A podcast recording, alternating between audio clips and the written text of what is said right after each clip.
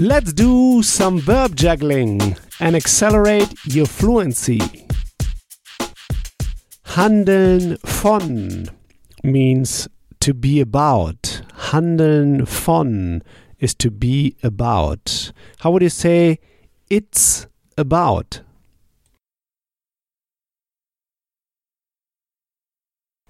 Es handelt von. How would you say it's about love? Es handelt von Liebe. How would you say the book is about love? Das Buch handelt von Liebe. How would you say the movie is about love? Der Film handelt von Liebe. How would you say the book is about a man?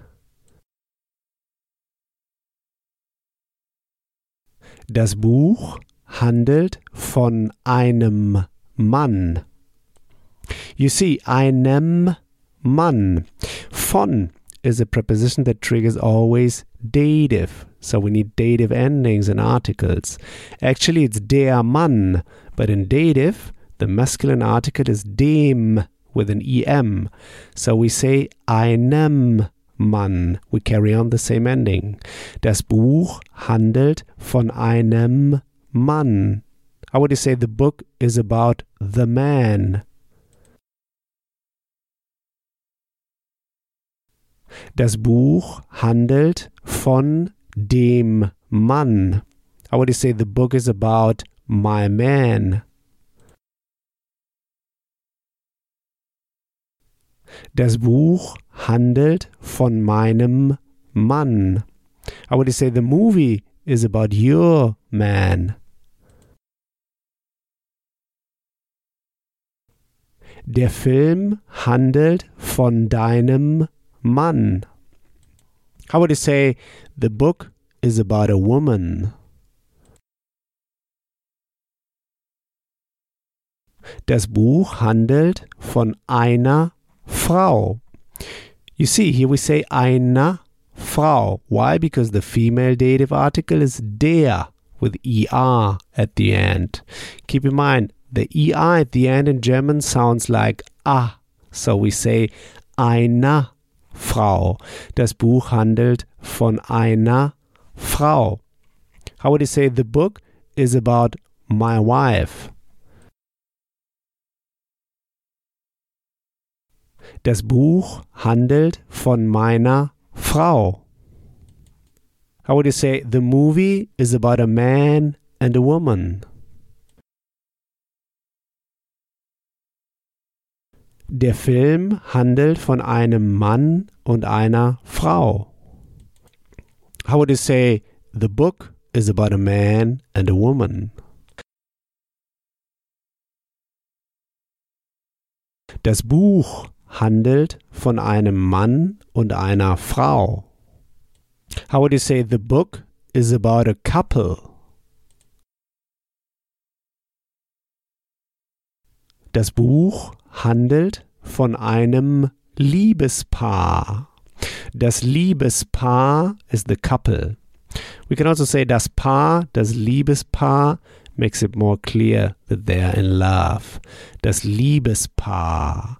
So das neuter, but in dative dem. So we say das Buch handelt von einem Liebespaar.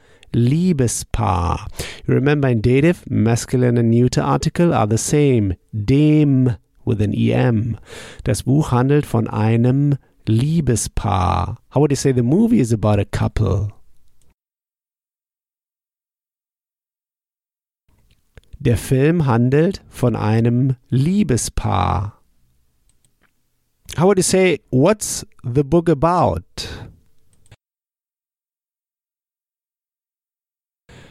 Wovon handelt das Buch? You see, in German, here we need wo to ask about the thing.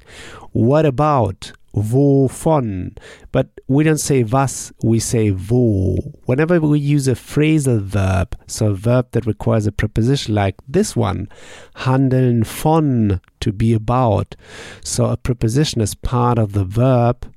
We call this in English phrasal verb. In German, we call this Präpositionalverben because they have a preposition.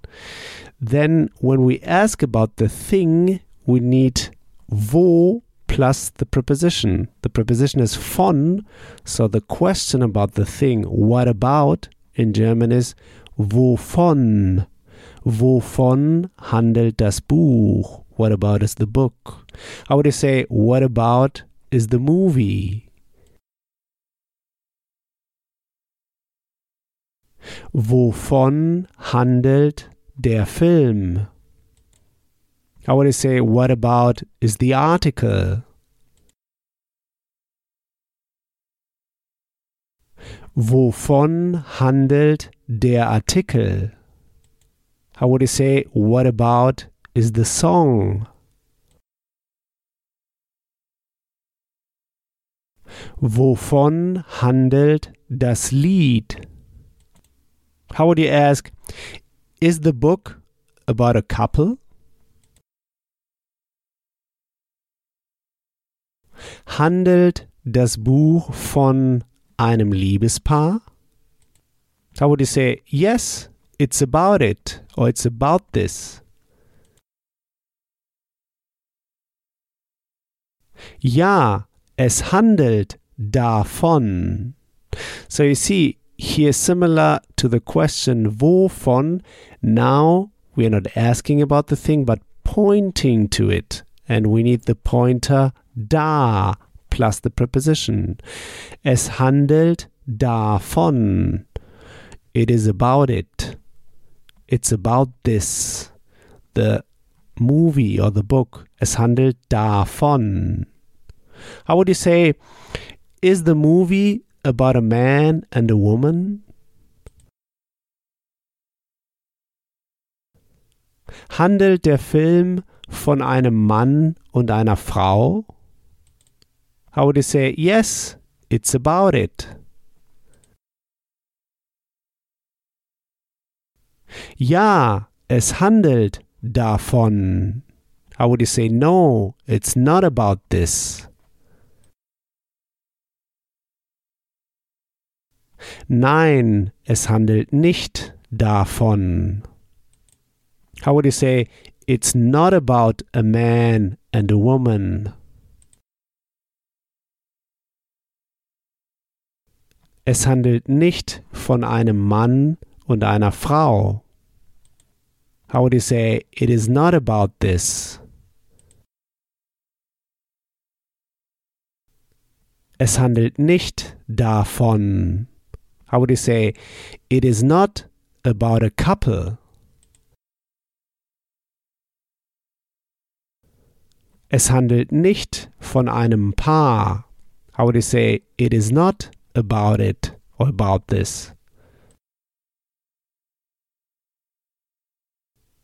Es handelt nicht davon. How would you say, what about is the article? Wovon handelt der Artikel? How would you say the article is about love? Der Artikel handelt von Liebe. How would you say the article is about this? Der Artikel handelt davon. Great! Next time we'll go through the verb packen, to pack. Packen, to pack. Like to pack the suitcase or the bag. Packen, to pack. So here's what I want you to do now. Take this verb now and juggle it around. Build just three simple sentences, saying them out loud.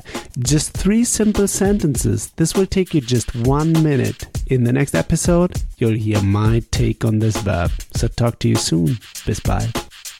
If you want to get the script and translation of the key sample sentences I use in each podcast lesson, just head over to herrprofessor.com slash podcast and sign up to my newsletter at the top of the page. And in order to receive my emails, make sure to confirm your subscription in the first email I sent you. In each email, I will add the link to the podcast lesson and all the key sample sentences I use. Talk to you soon. Bis bald.